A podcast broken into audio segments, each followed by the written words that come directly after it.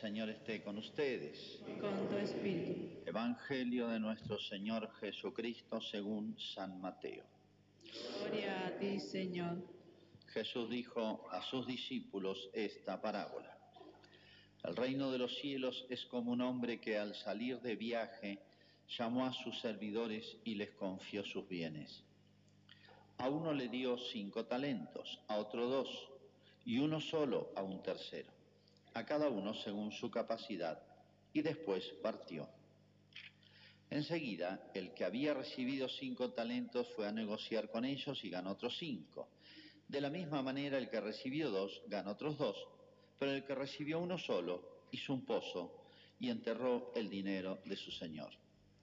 Después de un largo tiempo llegó el señor y arregló las cuentas con sus servidores.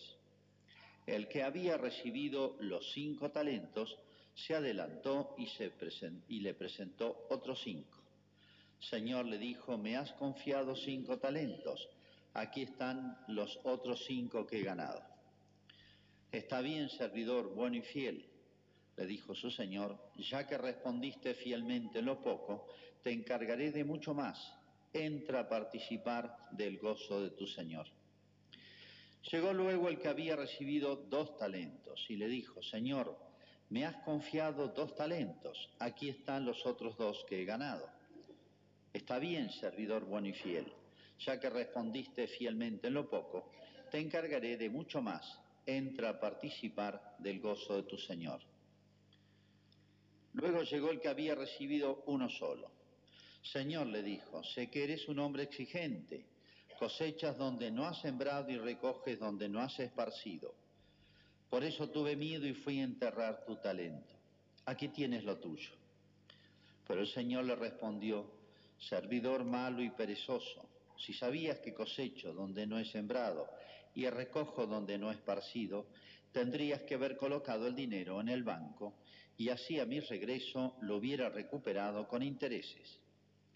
Quítenle el talento para dárselo al que tiene diez, porque a quien tiene se le dará y tendrá de más, pero al que no tiene se le quitará aún lo que tiene. Echen afuera las tinieblas a este servidor inútil. Allí habrá llanto y rechinar de dientes. Es palabra del Señor. Gloria a ti, Señor Jesús.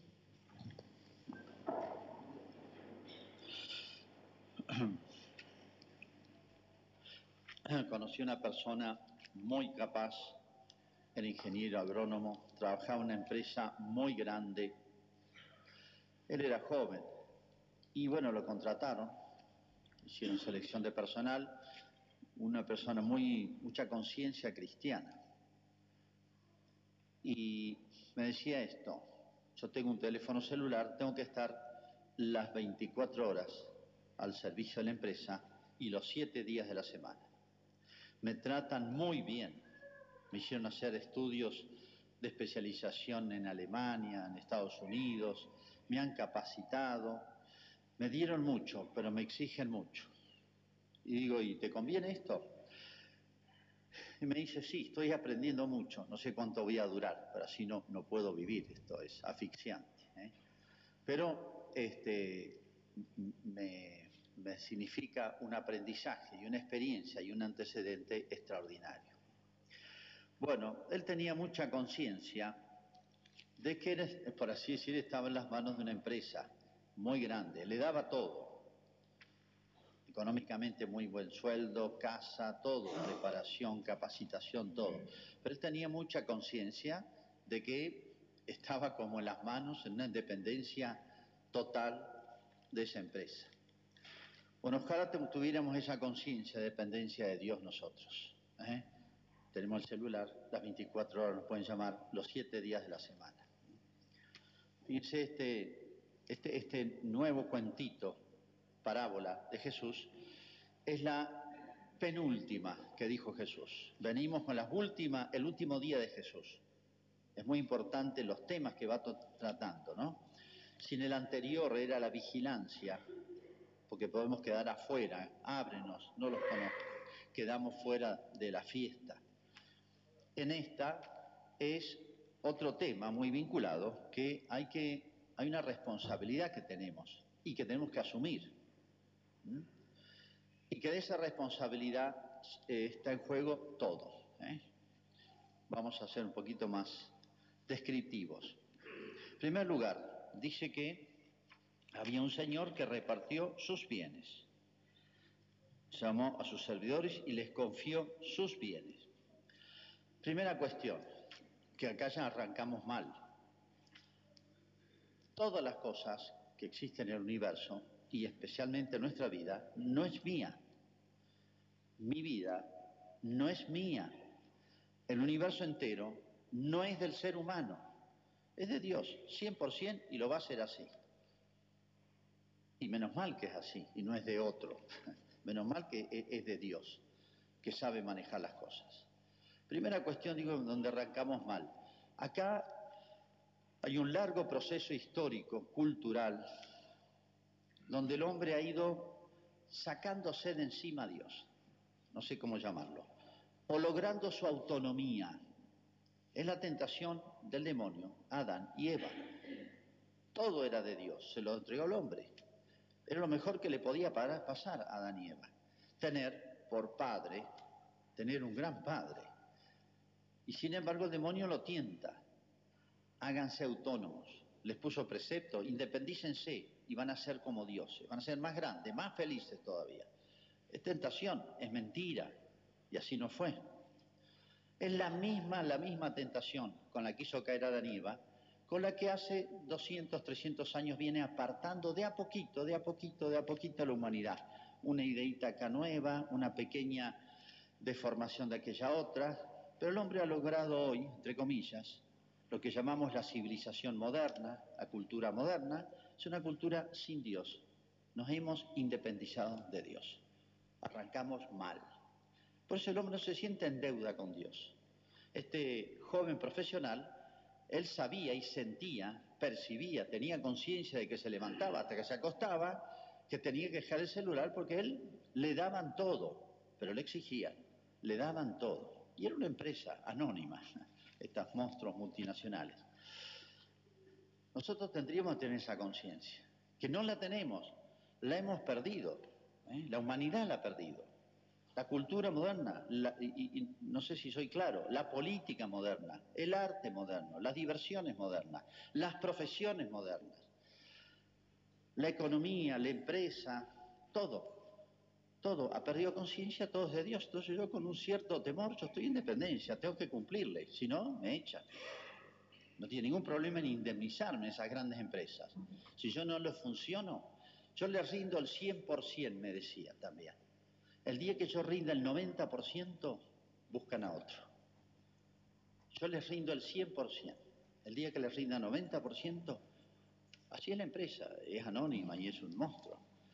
Qué distinto están en la mano de en esta multinacional que es la de Dios, es la de Cristo.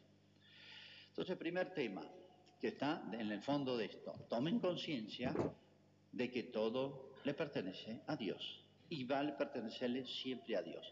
Y lo peor que le puede pasar al hombre es la autonomía, o sea, independizarse de Dios.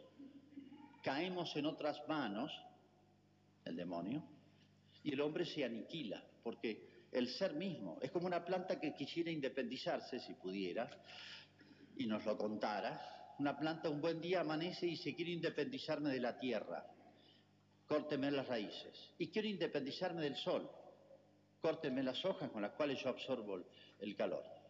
Sí, se murió la planta. Esa independencia, esa autonomía es su mal.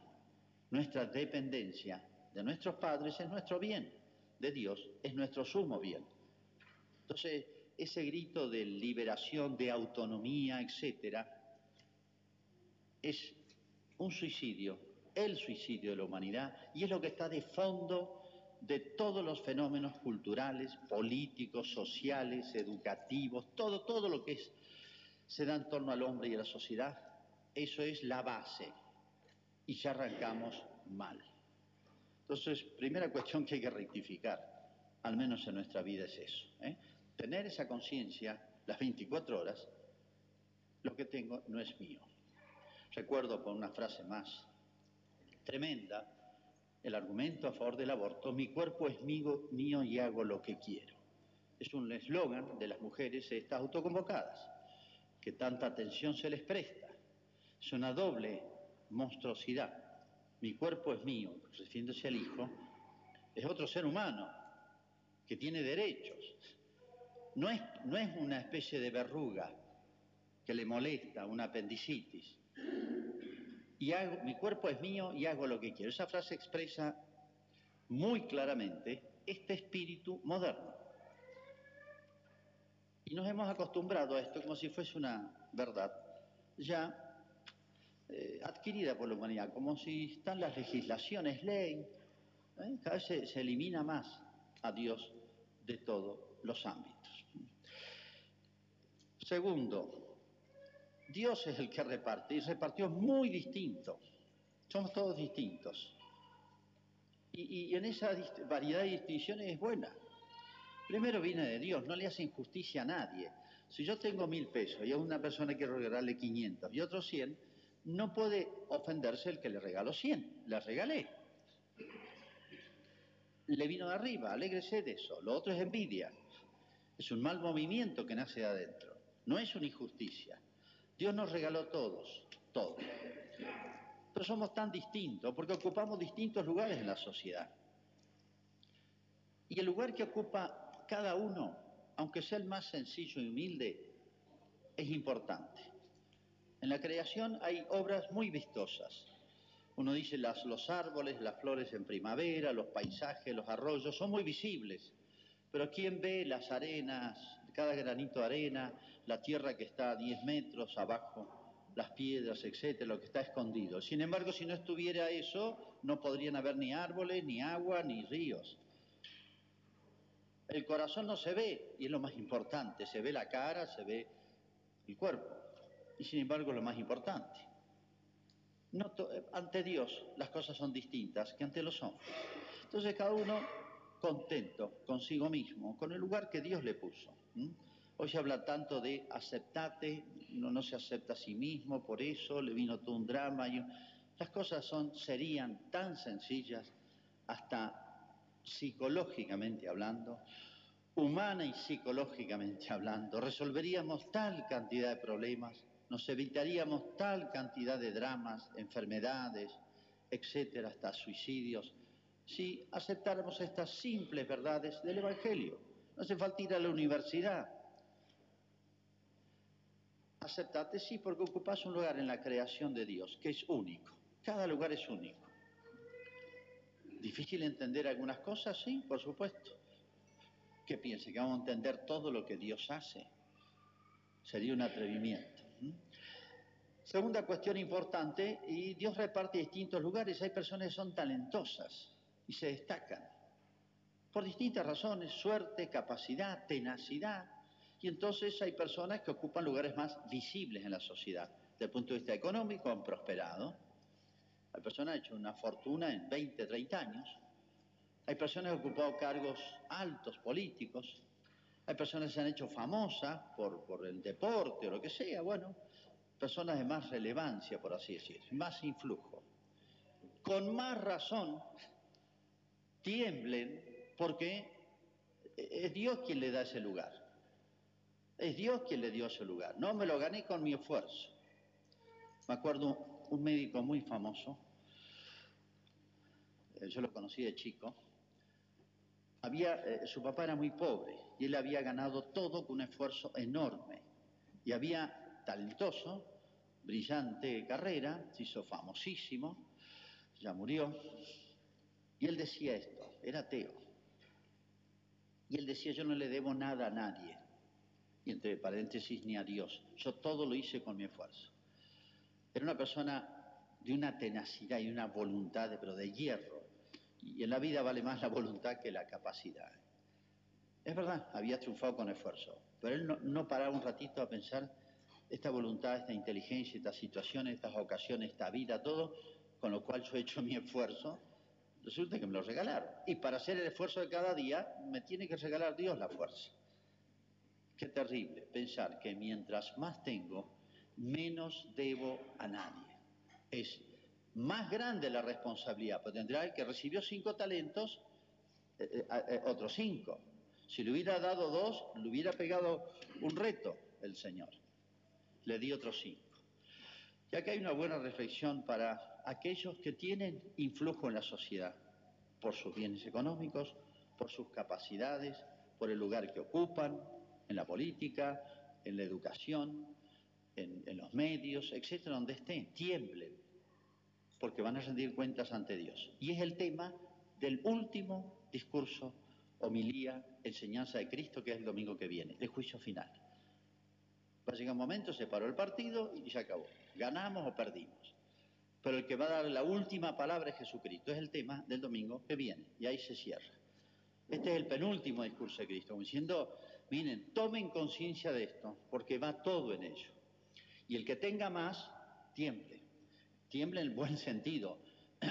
Alégrese porque puede, eh, después recibe más. Viene que el talento que le quitan, talento es la moneda. que le quitan el que tenía uno, se lo dan al que tenía más. Porque es más difícil. El que esté más alto, es más difícil ser bueno. Cuanto uno más alto esté en la fama, en el poder, en todo, es más difícil, se le pega más. Es más difícil obrar justamente, obrar bien. Y aquí hay otra cosa muy importante. A veces creemos, esto casi no se percibe, no se da cuenta.